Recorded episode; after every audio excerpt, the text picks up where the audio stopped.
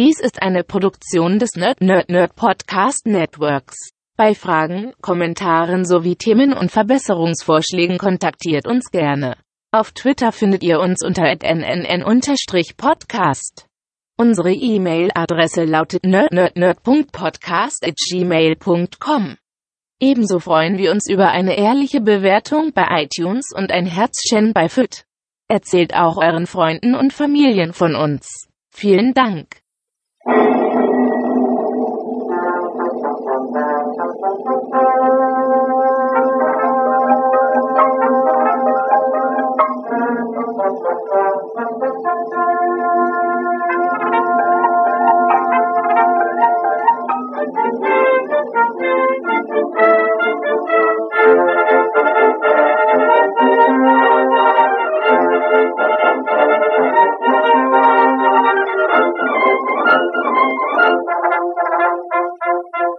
Hallo und herzlich willkommen beim König der Podcasts, dem Monsterfilm-Podcast, der manchmal auch Filme in Schwarz-Weiß guckt. Ähm, heute bin ich nicht mit einer gewohnten Stimme hier zu hören. Ich bin übrigens Steffen, Entschuldigung, äh, sondern ich habe einen für dieses äh, Format komplett neuen Gast. Bei mir ist Happy. Servus, grüßt mich. Äh, freut mich, dass ich hier dabei sein kann, auf jeden Fall. Genau, wir kennen uns übers Internet schon ein bisschen länger, sind uns mal irgendwann an der Sammlerbörse, glaube ich, begegnet in Esslingen. Ja, genau, ja. Und ähm, haben auch eine Zeit lang mal irgendwie so parallel in der Region Stuttgart gewohnt und wollten immer mal was aufnehmen, ne? Ja, auf jeden Fall. Also ich glaube sogar damals bei dieser Sammlerecke gab's ja dieses, äh, diesen Flohmarkt, mhm. aber da war es ein bisschen schwierig, was zu recorden, weil da halt viel Genau. unterwegs war, ja, genau. Aber cool, dass auf Genau. jeden Fall geklappt hat jetzt, ja. Ja, finde ich nämlich auch. Ähm, möchtest du mal ein bisschen über dich erzählen, was du so alles machst? Boah, ich mache viel zu viel. Also ich bin primär eigentlich Musiker, äh, heißt ich bin Deutsch-Rapper, der 40er, 50er, 60er Jahre Genres in seine Musik integriert, also so ein Mischmasch aus wirklich so diesem Oldie-Style, so Surf-Rock, Rockabilly, Swing und so weiter mit gepaart mit eben Deutsch-Rap, aber wirklich auch aus der Sicht von so jemand aus den 60er Jahren, also wirklich auch mit so Slang-Wörtern äh, oder halt Popkulturreferenzen. Ähm, sonst bin ich aber kreativ in vielen Bereichen aktiv, also äh, schreibe an einem Roman gerade, ähm, bin auch äh, im Videobereich unterwegs, also äh, produziere auch meine eigenen Videos selber und habe da auch Bock auf so ein kleines Filmprojekt gerade, also bin ich gerade so ein bisschen am, am Plan. Also relativ breit gefächert, würde ich mal sagen, ja. Ja, also ich kann auch alles fast äh, wärmstens empfehlen, finde dein Kram komplett cool Nice, danke. und äh, ja, und äh, das äh, freut mich deswegen umso mehr, dass dann Leute auch hier zu, zu mir in den Podcast kommen, die ich selber auch mega feier und da gehörst du definitiv dazu. cool. Ähm, ja. Ja, wir haben uns einen Klassikerfilm angeguckt, nämlich ähm, The Creature from the Black Lagoon oder Der Schrecken des Amazonas, wie er, glaube ich, auf Deutsch ungefähr heißt. Ja, genau. Ja. Äh, ein alter Film von Jack Arnold, ziemlicher Klassiker, ja. der, ähm, da können wir vielleicht am Ende der Sendung mal ein bisschen drüber sprechen, so, ein, so eine quasi Huldigung gekriegt hat von vor ein paar Jahren mit Shape of Water von Guillermo del Toro. Ja. Äh, den hast du auch schon gesehen. Den habe ich auch gesehen. Äh, Genau. Dann können wir da vielleicht am Ende noch mal so zwei, drei Wörter drüber verlieren, Ja. äh, inwieweit äh, der dem auch gerecht wird oder vielleicht auch nicht. Vielleicht ist der auch besser als die andere, man weiß es nicht. Mhm. Da reden wir dann am Ende noch mal drüber. ähm, ja, und weil der jetzt eben bei Amazon neu verfügbar ist und ich den halt auch noch nicht kannte, ähm, haben wir gesagt, äh, den möchten wir auch noch mal hier ins Programm aufnehmen, eben weil es ein ganz klassischer amerikanischer Monsterfilm eben ist. Ja. Ja, ähm, ich weiß nicht, kennst du das Format König der Podcast ein bisschen? Nee, deswegen bin ich auch mal gespannt. Äh, bin da wirklich komplett frisch äh, jetzt dabei so. Äh. Genau, äh, weil hier ist nämlich Tradition, dass die Gäste die Story zusammenfassen und das äh, darfst du dann heute machen. Oh shit, okay. mein, also gleich muss ich dazu sagen, mein größtes Problem war es auch bei diesem Film, aber allgemein auch älteren Filmen, ist, dass ich vor allem mit den Charakteren so, äh, also mit den Figurennamen Probleme habe. Dementsprechend ähm, kann ich jetzt nur von einfach Person A oder Person B reden. Also ganz grob gesagt einfach ein ähm, ja, Wissenschaftlerteam, würde ich mal sagen. Ähm, verschiedene Experten finden in Amazonas eine, ähm, es ist schon ein Skelett, irgendwie so eine, so eine, äh, so eine Hand von irgendwie einem ähm, einem Wesen und reisen dann dorthin, um zu, zu äh, also Nachforschungen anzustellen und finden dann eben diese Creature from the Black Lagoon, also diese Kreatur, die da auf sie wartet. Und der ganze Film ist eigentlich dann dementsprechend halt die Handlung, wie sie versuchen, das Tier einzufangen, beziehungsweise wie sie attackiert werden von dieser Kreatur. Und ähm, ja, das war's eigentlich so, ne? Also typischer B-Movie Monsterfilm, würde ich mal sagen. Ähm, würde ich fast mitgehen. Also es ist wirklich nicht sehr viel ähm, Handlung da, nicht sehr viel Plot, ähm, aber so dieses, wie sie dann immer wieder auf eine neue Art versuchen, das Monster äh, zu kriegen, sich dagegen wehren müssen. Ja. Da, da passt, das geht schon links, äh, links und rechts und hin und her mal so ein bisschen. Ja. Also das Monster blockiert dann irgendwann auch mal diese Lagune, damit sie mit dem Schiff nicht mehr rausfahren können, zum Beispiel. Stimmt, genau. Ähm, ja. Und äh, damit das äh, eben leichter ähm, also wie es in so diesen klassischen Monsterfilmen ja häufig der Fall ist, damit das Monster einfach leichter die Frau klauen kann, so ein bisschen. Ja. Ähm, das ist ja dann auch mal dabei und ähm, ja, ähm, du sagtest das gerade, dass das wirklich so ein ähm, ja so ein Forschungstrip ist eben auch, äh, wie die da dieses äh, Viech dann suchen und das zerlegt ja auch erst noch dieses Camp, ja, wo ah, noch, stimmt, äh, zwei genau, Leute, ja. genau, äh, zwei Leute zurückbleiben und das finden sie dann ja auch leer vor und ähm, kriegen dann eben nach und nach mit, dass dieses Monster da auch im See mehr oder weniger in dieser Lagune eben auch wohnt und haust und erst wollen sie es, glaube ich, sogar noch einfangen für die Wissenschaft mhm. und hinterher ist es einfach nur ein Krieg, also die wollen einfach nur dieses Viech erledigen, ja. ähm, was äh, denen dann am Ende des Tages auch gelingt.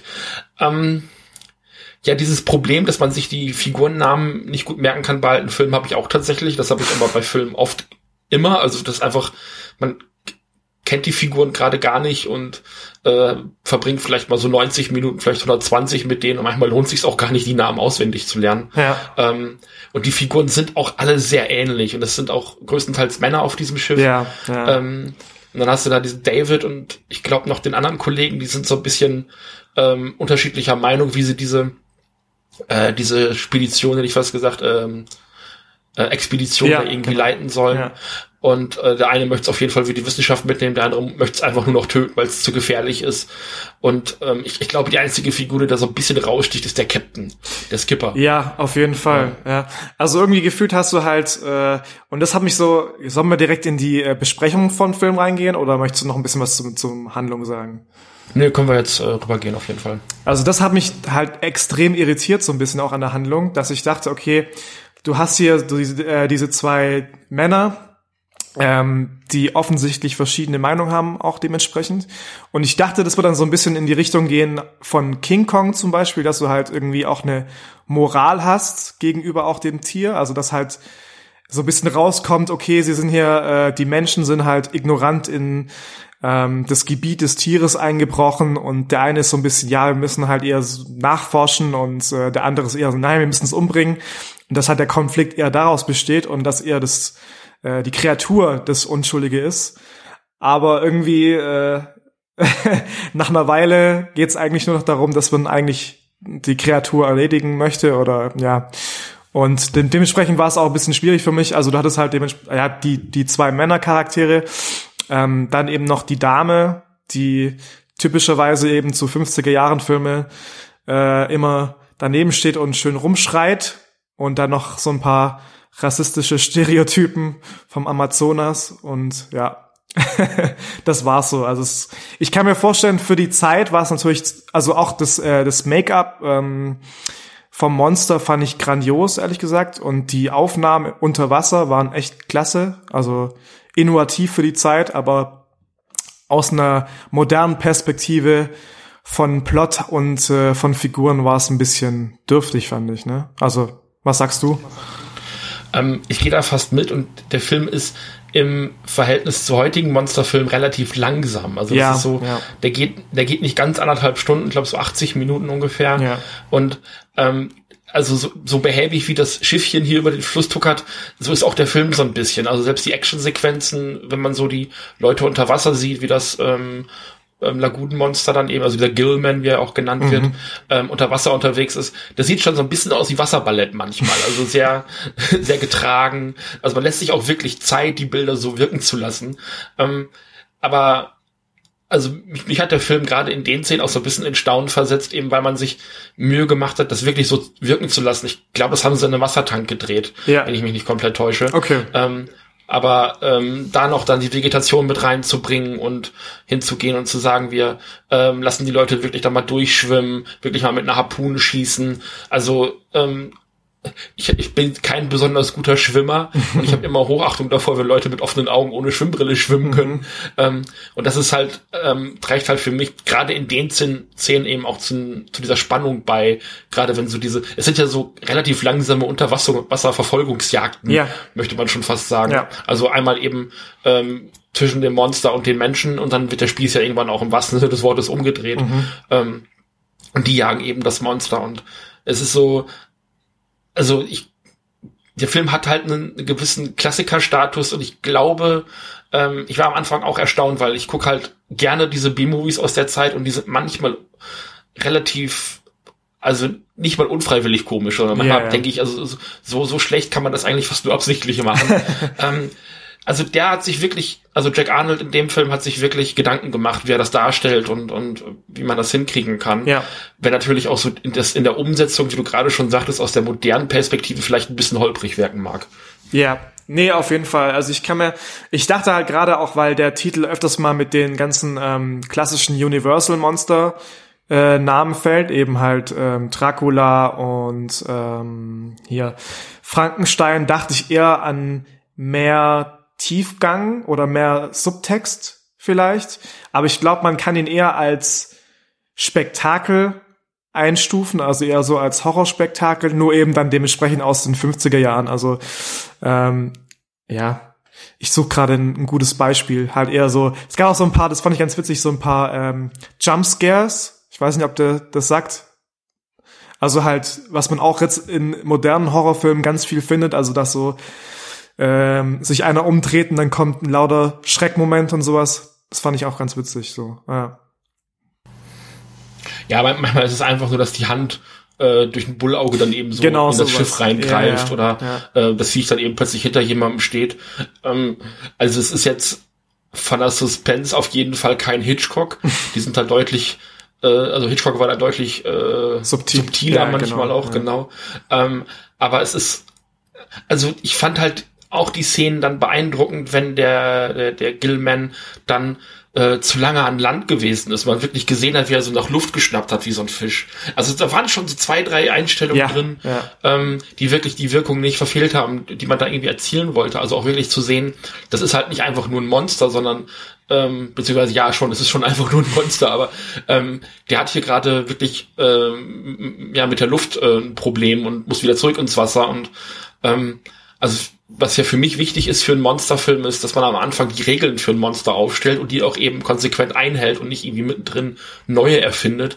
Und das zieht der Film wirklich sehr konsequent durch. Also klar zu machen, okay, wir müssen ihn nur lang genug an Land halten, dann können wir den schon irgendwie platt machen. Das passt schon. Ja, das ist mir auch äh, genau das aufgefallen, also mit diesem Atmen. Das war schon, und auch wenn ähm, die Kamera ein bisschen näher war, gerade bei so älteren Filmen, dann merkst du halt schon, okay, hier das, äh, das Make-up oder halt das Kostüm ist nicht so geil. Aber ich fand auch gerade bei den Szenen, wo die Kamera näher dran war, war es trotzdem noch relativ beeindruckend, wenn man es halt dementsprechend auch für die Zeit halt so ein bisschen mit äh, einrechnet. Also auch die Hand fand ich echt gut gestaltet. Das war, klar, es war jetzt kein Hitchcock-Level, aber ähm, ich kann mir schon vorstellen, dass äh, auch gerade zu der Zeit sowas ziemlich, ja, erschreckend war. Also auch so dieses Schleimige auf, ähm, auf dieser Hand und so, das sah gut aus. Plus muss ich auch sagen, ähm, diese eine Szene, wo du vorhin erwähnt hattest mit, ähm, mit diesem Zelt, wo irgendwie die Kreatur reingeht und dann ähm, die, ich glaube, das waren auch Eingeborene und ich weiß gar nicht genau, ähm, attackiert und umbringt, fand ich schon auch ohne Blut oder irgendwas zu zeigen relativ explizit. Und als dann später die Forscher zu diesem Zelt eben kommen und eben die Leichen auffinden, zeigt die Kamera die Leichen nicht, was ich auch interessant fand. Also es wird schon wirklich äh, angedeutet, dass hier ziemlich viel ähm, Schlimmes passiert ist. Ähm, weil sonst hätten sie ja einfach nur so zwei Typen gezeigt, die halt blutleer auf dem Boden liegen oder so. Also auch für die Zeit schon relativ angedeutet, explizit, sage ich mal. Ja, stimmt, das war wirklich so, also da wird, man sieht, glaube ich, von außen das Zelt und ähm, man merkt, dass innen halt ein Kampf, Kampf stattfindet.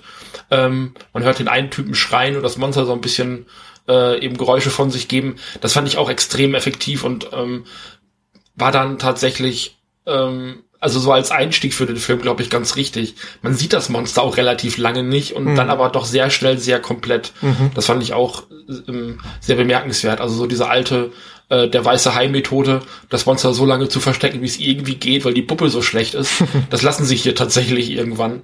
Und ähm, das Monster ist tatsächlich ein vollwertiger Charakter. Was ich aber auch gut finde, weil eben, das ist auch so ein bisschen das Thema des Filmes, ähm, wir haben irgendwie angefangen, die Welt äh, zu erforschen, sind schon angefangen, ins All zu fliegen, ähm, aber haben hier irgendwas vor uns, äh, in einem, also in, im Wasser vor uns, was wir noch nicht kennen. Ähm, das haben ja viele Filme der 50er und 60er Jahre gemacht. So ein bisschen so dieses, ähm, ja, wie soll man das sagen, so diesen Fortschrittsgedanken zu Ende zu denken. Ja. Äh, ja. Und zu sagen, ja, wir sind gerade dabei, uns äh, als äh, als Spezies oder als, als Gesellschaft unfassbar stark weiterzuentwickeln, technisch vor allem. Ähm, es gibt aber immer noch so viel Unbekanntes, was wir noch nicht kennen und was wir auch noch neu einordnen müssen. Ähm, und äh, wir können das vielleicht mit unserem aktuellen Denkmuster noch gar nicht so richtig erfassen. Und ähm, ich finde dann, also als Konsequenz, und da, da greift, glaube ich, so der vielen, fehlende Tiefgang, den du schon angesprochen hast, dass dann da als Konsequenzen äh, weiß ich nicht, vermutlich grünes Gummimonster durch, eine, durch den See schwimmt, war dann doch ein bisschen enttäuschend. Also da hätte ich mir doch ein bisschen was Größeres vorgestellt.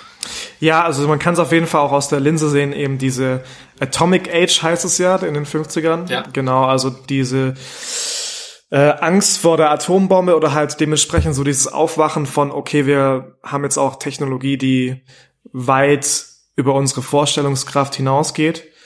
Ähm, gut, du hast gerade den Subtext so ein bisschen auch mir jetzt näher gebracht. Ähm, ich dachte halt eher so, dass, deswegen habe ich auch an dieses, äh, wie heißt es nochmal, Shade of Water oder Shades of Water gedacht, dass der die Message von dem Film eher sein wird in Richtung Empathie zum zum Monster, zum zum Tier. Ich dachte immer, das geht so ein bisschen in die Richtung. Deswegen war ich so ein bisschen überrascht, dass am Ende doch eher ein äh, triumphaler Mord des Tieres quasi so passiert. Auch so gut, dass der Film dann direkt endet. Also es ist wirklich so, sie schaffen das, die Kreatur zu töten und dann die End so aus. Keine, ja, Moral oder irgendwas. Also, ja. Ähm, es ist eben auch nicht wie in King Kong, wie du schon sagtest, wo du eben so diese Moral am Ende hast, wo du versuchst irgendwie noch oder wo der Film versucht, Sympathie für das Monster zu entwickeln. Ähm, das macht Peter Jackson, glaube ich, in seinem Remake ganz gut, so diese, ähm, diese angedeutete Liebesbeziehung zwischen ähm, der gefangenen Frau und dem Monster eben darzustellen, dass die beiden ja. fast schon ähm, also auf, auf einer ganz, auf so einer emotionalen Ebene eben anbändeln. Hier ist das wirklich so, ähm, Monster will Frau klauen und deswegen kommt es immer wieder auf die, äh, auf diese Insel drauf. und es wird auch überhaupt nicht erklärt, warum. Also ja. man hätte wenigstens sagen können, okay, weiß ich nicht, Heute macht man das ja gerne mal in modernen Monsterfilmen. Das Viech will seine Eier in sie ablegen oder irgendwas in die Richtung. Aber macht ja, man ja auch nicht. Ja. Also trägt sie halt immer wieder, versucht sie immer wieder in diese Höhle reinzutragen. Ähm, und damit war es das irgendwie. Und also das ist so ein bisschen, also es läuft zum Ende hin alles so ein bisschen ins Leere. Also alles, was man vorher aufgebaut hat, führt dann auch irgendwie zu nix. Ja, ich glaube, es gibt eigentlich fast keine Szene, die es, äh, wirklich etabliert. Ich glaube, es gibt einmal eine kurze Sequenz, wo sie äh, schwimmt und dann sieht man immer so ein bisschen auch aus der POV vom Monster, dass er oder was auch immer ist, äh, der Frau hinterher schwimmt und so beobachtet und sowas, aber es gibt keine Motivation per se. Und ja, ich dachte, ich hatte immer auch diesen, den Film im Kopf mit diesem Bild, dass das Monster sie trägt, habe ich irgendwie gedacht, ah, okay, das ist so ein bisschen, ja, wie du sagst, halt wie King Kong oder so. Also mhm. keine Ahnung, was da der Gedanke war. Ja, es scheint also wirklich so ein ja, so ein Creature-Feature einfach zu sein. Ja, genau. Mit einem etwas besser gelungenen Monster, hätte ich gesagt, weil ich fand das Kostüm tatsächlich doch sehr effektiv. Ähm, Gerade auch so diese Atembewegung, ähm, wenn sich so der ganze Hals umgestülpt hat fast. Ähm, also ich fand es tatsächlich sehr glaubwürdig gestaltet. Ähm, wir kommen vielleicht gleich am Ende noch ein bisschen dazu, aber deswegen besetzt man in aktuellen Monsterfilmen ja immer mal gerne Doug Jones, ja. ähm, weil der halt relativ dünn ist, groß und schlank. Ja. Und wenn der halt ein Kostüm trägt, dann sieht das eben nicht so aus, als würde ein Mensch ein Kostüm tragen, sondern als wäre es wirklich eine, eine Kreatur, weil das Kostüm nicht nochmal zusätzlich ähm, über einen, ich sag mal, durchschnittlich gebauten Mann drüber kommt, sondern ähm, ein Kostüm füllt dann praktisch ähm, bei Doug Jones die Körpermaße so aus, dass man eine einen halbwegs normativen Körper irgendwie hat, also so ein Durchschnittsmonsterkörper, so wie man ihn wahrscheinlich annehmen würde. Mhm. Deswegen ist der halt auch so erfolgreich und auch so, so beliebt bei Monsterfilmen machen, besonders ja bei Guillermo del Toro. Die beiden haben ja schon wahnsinnig oft miteinander zusammengearbeitet. Ja.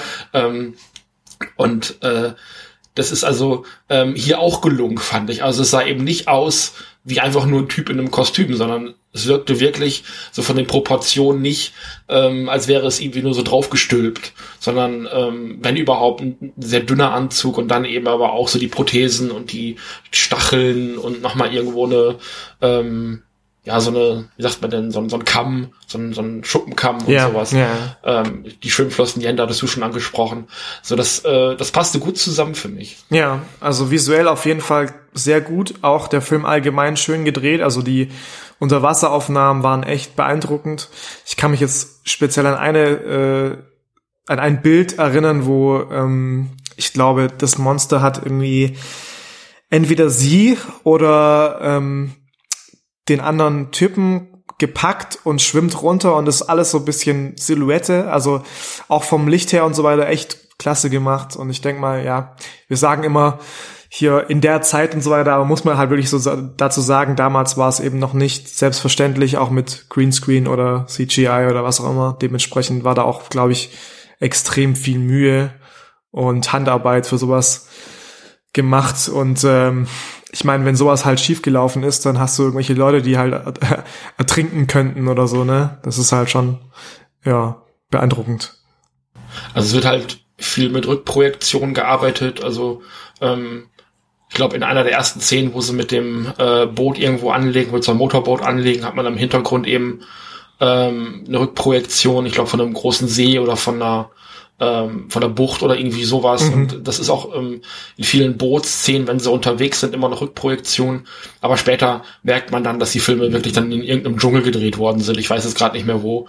Ähm, also da ist man auch wirklich, ähm, hat man sich also auch die Mühe gemacht, mal rauszufahren und das Ganze nicht, also ich will mal so sagen, äh, die, die äh, Vereinigten Staaten sind äh, von der Landschaft schon relativ abwechslungsreich, da findet man das schon, ähm, dass man, dass dass, dass es nicht aussieht, als hätte man den Amazonas besucht und ähm, das Ganze aber im nächsten Tannenwald gedreht, was ja auch schon vorgekommen ist. also vom, vom Setting her fand ich den Film wirklich ähm, auch sehr gelungen. Und also mich hat der Film, auch wenn er natürlich, das hatte ich vorher schon mal gesagt, relativ langsam erzählt ist und ich auch so ein bisschen mit dem Film zu kämpfen hatte, mhm. zwischendurch so mit den Längen, ähm, am Ende doch begeistert. Ja. Bei mir war es so ein, so ein Zwischending. Also ich hatte, ich habe auch vorhin gemeint, ich habe äh, den in zwei Sitzungen nur geschafft. Ähm, beim Ende hat's mich mehr gepackt, da habe ich bisschen mehr, also aufmerksamer geschaut. Ich war trotzdem, glaube ich, ein bisschen enttäuscht, ist ein starkes Wort, aber ich hatte wirklich mehr erwartet, wahrscheinlich aber auch, weil ich es mit so Klassikern wie hier Dracula, Dr. Äh, Frankenstein und so weiter immer gehört hatte und ähm, es war wahrscheinlich schon mehr Spektakel und technische äh, Errungenschaft als wirklich atmosphärisches, keine Ahnung, atmosphärischer Klassiker oder sowas. Also ich kann ihn als B-Movie-Klassiker einstufen, aber mehr wahrscheinlich nicht. Nee, ich finde auch, also an, an diese verschiedenen Dracula-Verfilmungen oder ähnliches kommt er für mich auch nicht ran. Das stimmt schon. Mhm. Ähm, weswegen es mich auch so wundert. Also es ist tatsächlich für mich auch eher eine Überraschung gewesen, als ich dann die IMDb-Wertung gesehen habe, die mit sieben Punkten doch relativ hoch ist. Ja. Ähm, wo ich dachte, also andere B-Movie-Filme, die jetzt im Ergebnis nicht groß anders sind, haben diese Wertung halt nicht. Und ähm, da muss also unter Filmfans wohl irgendwie ausgemacht worden sein, okay, das ist jetzt ein Klassiker und deswegen finden wir den alle gut. Ähm, ich finde, der hat wirklich tolle ähm, Elemente und für einen Monsterfilm-Fan finde ich, ist das definitiv ein Must-See. Mhm. Einfach, um es auch mal abgehakt zu haben. Ich war auch glücklich, den jetzt mal sehen zu können. Tatsächlich ging der aber auch ein bisschen in eine andere Richtung, als ich es erwartet hätte. Mhm. Ähm, Und ja, du hattest das schön mit einem äh, mit einem B-Movie verglichen oder ist es ja wahrscheinlich auch, was man, glaube ich, besonders an der Szene merkt, als dann äh, der Held, der David, wie er glaube ich heißt, in diese Höhle reingeht und ihm dann so eine Stofftiefledermaus entgegenfliegt. Also das war wirklich so ein Moment, wo ich dachte, okay, das äh, habe ich auch schon besser gesehen in schlechteren Filmen. Ja. Ähm, von daher, ähm, ja, also ist jetzt nicht so viel Budget reingegangen, wie man vielleicht hätte ähm, nehmen können oder müssen oder so. Ja. ja. Ähm, wir geben hier auch immer Punkte ähm, von, ähm, von der Skala von 0 bis 10 mit äh, 0 das Beste natürlich und 10, ne, Entschuldigung, 0 das Schlechteste und 10 das Beste. Mhm. Und in der Regel in den äh, Kategorien Handlung und Monster-Design, Schrägstrich Monsterkampf. Okay. Ähm, vielleicht ähm, kannst du da dich da spontan so ein bisschen, äh, kannst du da was raussuchen vielleicht. Also Monster Design wirklich wirklich hochgehen, so neun oder zehn Punkte oder sowas. Also hat mir wahnsinnig gut gefallen und ist auf jeden Fall, das ist finde ich auf jeden Fall ikonisch. Ähm, aber die Handlung fand ich dann doch eher so fünf von zehn oder sowas. Also es war eher, die Handlung war eher ein Backdrop für die Kreatur. Genau. Und hast du, äh, Kampf ist dann nochmal eine eigene Kategorie oder ist es mit dem also das ist meistens mit dem Monster in einem, also okay. wenn es tatsächlich einen Kampf zwischen Monstern gibt, was ja bei Kaiju-Filmen nicht unüblich ist, bewerten wir das gerne nochmal einzeln. Okay. Ähm, aber den gab es ja, glaube ich, hier gar nicht so sehr. Nee, nee, genau. Nee. Design, Monster, alles cool, groß, äh, hier neun bis zehn, aber Handlung dementsprechend relativ schwach. Fünf, fünf bis sechs oder so. Ich lande beim Monster bei acht Punkten, glaube ich, würde ich sagen. Ähm, Weil es, also was der halt wirklich geschafft hat, äh, dieser Gillman oder dieses Monster eben war, halt viele Sachen zu inspirieren und eben auch zu einem klassischen Monster der Popkultur eben auch zu werden. Also du hast diese Viecher halt in allen möglichen äh, Werken. Also es gibt die halt auch in Castlevania oder als Gegner oder weiß der Geil. Also in Videospielen gibt's die, die ähm, es gibt andere Filme, die Monster haben, die ähnlich sind. Ich würde fast behaupten, die Gremlins kommen dem auch relativ nahe. Ja. Ähm, also so mit den langen Ohren und äh, den fiesen Gesichtern. Also da hat man sich auch inspirieren lassen, definitiv. Also Rick Baker damals.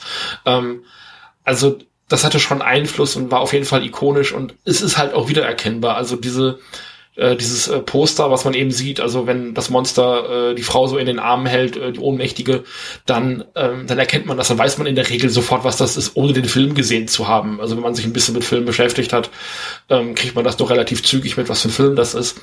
Ähm, also ikonisch definitiv, acht Punkte ähm, und auch vor allem für die Zeit wirklich großartig. Mhm. Ähm, Handlung würde ich auch ähm, fünf bis sechs Punkte gehen. Ich finde die Figuren halt alle mega stereotyp. Ja. Das sind halt wirklich, also der eine will unfassbar viel Geld mit dem Viech machen, der andere will es einfach nur umbringen und dann, äh, wie du es schon gesagt hast, die schreiende Frau, die neben äh, daneben im Badeanzug hübsch äh, aussehen soll, einfach nur mehr mehr Charakter kriegt sie fast nicht, ja. obwohl sie natürlich auch sympathisch ist. Das sind, äh, das, das macht sie nicht weniger sympathisch, aber sie hat halt einfach im Grunde genommen außer immer wieder geklaut zu werden keine Funktion. Ja. Ähm, also äh, als, als progressiv-feministisch würde ich den Film halt auf keinen Fall bezeichnen. nee, nee. ähm, äh, also dementsprechend, also wirklich Durchschnitt. Ich war nicht schlecht, aber war eben auch nicht herausragend. Deswegen eben fünf Punkte. Mhm. Und dann lande ich, glaube ich, bei sechseinhalb bis sieben Punkten ungefähr. Und da, die hat der Film auch verdient. Und da weiß ich jetzt wenigstens auch, wie diese sieben Punkte zustande gekommen sind bei IMDb. Ja, ohne Witz, ja. ja. Ich denke auch genauso. Ja, ja ähm, wollen wir noch mal ein bisschen über Shape of Water reden? Ja. Äh, von Guillermo del Toro, der diesen Film ja im Grunde genommen in ja jeder Sekunde zitiert, hätte ich fast gesagt, oder? Ja, auf jeden Fall. Also das ist eigentlich eine Mischung aus, würde ich sagen, King Kong und äh, diesem Film hier, also dem äh, Creature of the Black Lagoon. Ähm, ja, ich habe ihn im Kino ges äh, gesehen, ich habe ihn auf Blu-ray mir gekauft. Ich bin auf jeden Fall Fan von dem Film. Ähm, ich finde ihn echt klasse. Es ist nicht irgendwie mein absoluter Lieblingsfilm oder so, aber ich, ähm, ja, soll ich einfach mal.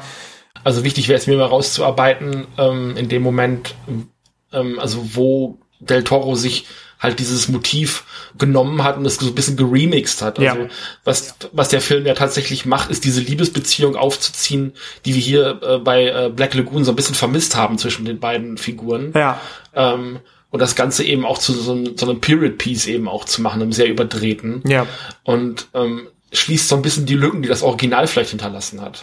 Eigentlich könnte man sagen, der Moment bei Black Lagoon, wo die, äh, wo das die Kreatur die Frau wegträgt, das ist eigentlich so der Startpunkt von hier ähm, Shapes of Water, oder? Also so von der Logik her. Also es gibt auf jeden Fall diese Romanze und ähm, ganz groß zitiert wird halt dementsprechend auch das Kostüm, denke ich mal. Halt eine modernisierte Version von der Kreatur, aber ähm, auch so dieses Atmen und dieses Schleimige und die Hand auf jeden Fall werden da so geremixed, könnte man sagen. Und ich denke mal auch, dass die Wahl äh, der Zeitepoche dementsprechend eine kleine Anspielung ist an den alten Film.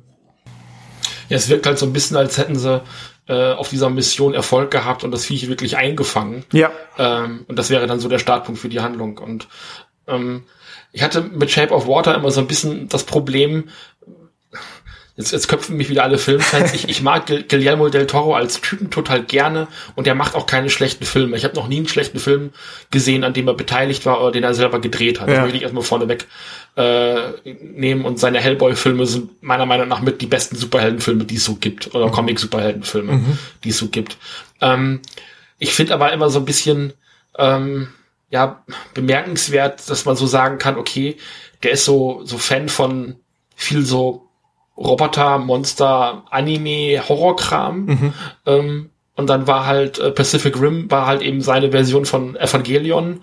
Ähm, weiß ich nicht, Hellboy war seine Verwurstung von Superhelden und dem Cthulhu-Mythos, Mythos so ein bisschen. Und ähm, jetzt Shape of Water eben so, ja, sein, sein Versuch, so diese klassische Monster-Ära so ein bisschen ähm, wieder aufleben zu lassen. Ja. Und also ich, ich kann jetzt Shape of Water vielleicht dadurch, dass ich das Original gesehen habe, noch mal ein bisschen besser wertschätzen, mhm. weil ich weiß, ähm, woher er seine Zitate in dem Film zieht. Da hatte ich vorher vor dem ähm, Gucken dieses Films tatsächlich ein bisschen ein Problem mit. Ähm, und ich hätte jetzt auf jeden Fall noch mal Lust, den, den, den Shape of Water von Del Toro noch mal zu gucken. Ähm, noch das, den Vergleich noch mal genauer zu haben. Ich war am Anfang gar nicht so begeistert von dem Film und habe auch nicht verstanden, warum ausgerechnet der jetzt einen Oscar gewonnen hat. Also das fand ich sehr seltsam. Ja. Ähm, aber ähm, ich kann das tatsächlich jetzt ein bisschen besser appreciaten irgendwie. Ja. Ja, ich bin auf jeden Fall, also ich bin jetzt auch nicht der größte äh, Fan von ihm. Ich glaube, äh, Pans Labyrinth ist auf jeden Fall herausragend bei seiner Filmografie. Ähm, ich mag auf jeden Fall die Art, wie er Cinematografie benutzt, also halt wirklich auch dieser Look von dem Film, der ist so ganz grün und blau die ganze Zeit, also auch dieser dieser Wasseraspekt findet sich in den Farben wieder und ähm, ich war auch positiv überrascht, muss ich sagen. Ich meine, er ist Mexikaner, oder? Aber er, ich glaube, er lebt in, in Amerika, so wie ich das verstehe. Mhm, glaube auch, ja. Dass der Film doch gerade von amerikanisches äh, Publikum dann schon ziemlich antiprüde ist. Also ich dachte, es wird eher so romantisch, aber es gibt auch tatsächlich eine, eine Sexszene oder angedeutete Sexszene in dem Film. Und das fand ich eigentlich schon klasse. Plus ähm, die Gewalt in den Filmen von Del Toro finde ich auch immer sehr effektiv. Also er ist, ist immer so romantisch und märchenhaft, was er erzählt, aber die Gewalt ist doch immer schon sehr ähm, ja schmerzhaft, sage ich mal. Ja, der Film ist an weiten Stellen zu explizit, ähm, was ich halt auch seltsam finde, weil das halt das Original auch nicht so richtig hergibt. Also da wird hm. ja dem Monster, glaube ich, zwei, dreimal eine Harpune in die Seite gehauen und dann war's das. Ja. Ähm, also wo dann, dann der ganze Splatter herkam, Michael Shen, der glaube ich bis zum Ende des Filmes komplett demoliert ist und immer schlimmer zu, wobei das auch schon wieder Comedy sein könnte. Also ja. ähm, also Del Toro hat ja wirklich einen ganz ganz feinen Sinn für Humor. Ähm, ja, also ich wollte halt noch mal zwei, drei Worte über, über den Film reden. Deswegen war mir das auch wichtig, jemanden hier zu Gast zu haben, der das eben auch im Vergleich ziehen kann. Ja. Ähm, das äh, passte dann hier mit uns beiden ja sehr gut. Mhm. Und ja, weiß ich nicht, also manchmal muss man das Original kennen, um den Remix irgendwie zu verstehen. Und ich glaube, dass das ähm, bei Del Toro vielleicht auch sinnvoll ist. Der ist so ähnlich wie, äh, wie Tarantino. Ja, habe ich auch gedacht ähm, die ganze Zeit, ja, genau. Ja. Der ähm, ja auch diese ganzen klassischen Sachen immer und immer wieder zitiert. Ähm, wobei bei Tarantino geht's mir inzwischen fast so, also da finde ich die Originale oft deutlich spannender oder äh, zu sehen, ähm, wo er es hergeholt hat, als das, was er dann tatsächlich daraus macht. Also, ähm, und zum Teil denke ich, also der holt halt, also Tarantino holt halt seine Zitate aus den krudesten Kackfilmen Ja. äh, und baut sie dann irgendwie um. Also, äh, wen habe ich jetzt gesehen? Ähm, irgendein, was, was war das denn? So, ein- so ein äh, Killer-Krokodilfilm aus den 70ern, Eaten Alive, von, war das Toby Hooper, glaube ich, noch ein früher Film von ihm, Okay. ähm, äh, wo er dieses äh, My Name is Bug, I like to fuck hergeholt hat. Ah, okay. Und ja, das, was in Kill Bill eben vorkommt. Und das ist so ein ganz kruder, ähm, ganz, ganz kruder Monster, äh, Krokodilfilm mit einem Serienmörder drin und sowas. Und aus solchen Filmen holt er halt seine Zitate. ja, ist schon krass. Und, ja. und das ist halt, das weiß man dann vielleicht auch besser zu schätzen, wenn man dann die Originale mal gesehen hat. Ja, also das bevor du es gesagt hast, habe ich auch gedacht, äh, Del Toro ist so ein bisschen für 40er, 50er, was Tarantino für 60er, 70er ist wahrscheinlich oder halt vor allem für 70er. Ne? Ja. Also Diese, Grind, diese Grindhouse-Ära bei, bei Tarantino dann eher so. genau, ja. Genau. Äh, Aber da denke ich auch genau, wenn du halt zum Beispiel Death Proof finde ich einen geilen Film von Tarantino. Aber ich glaube, wenn du halt keinen Berührungspunkt mit Grindhouse und mit 70er Jahre Kino hast oder sowas, dann ist der absolut langweilig oder halt eher so irritierend. Und ähm, vielleicht ist es bei äh, Del Toro dementsprechend auch so ein bisschen, dass man dann zumindest das versteht, woher es gerade kommt. ja, das ist ein wunderbares Schlusswort. Cool. Cool. Sehr ähm, d- das fasst die Sendung schön zusammen. Ähm, ich danke dir, Happy, Ja, gerne. Immer wieder gerne. das auch so, ja, mach, das machen wir definitiv nochmal, würde ich sagen. ja, würde ich auch sagen. Ähm, dass es auch so kurzfristig geklappt hat und ähm, genau, dann äh, vielen Dank fürs Zuhören Mhm. und äh, wir hören uns beim nächsten Mal wieder. Auf Wiedersehen. ciao, ciao.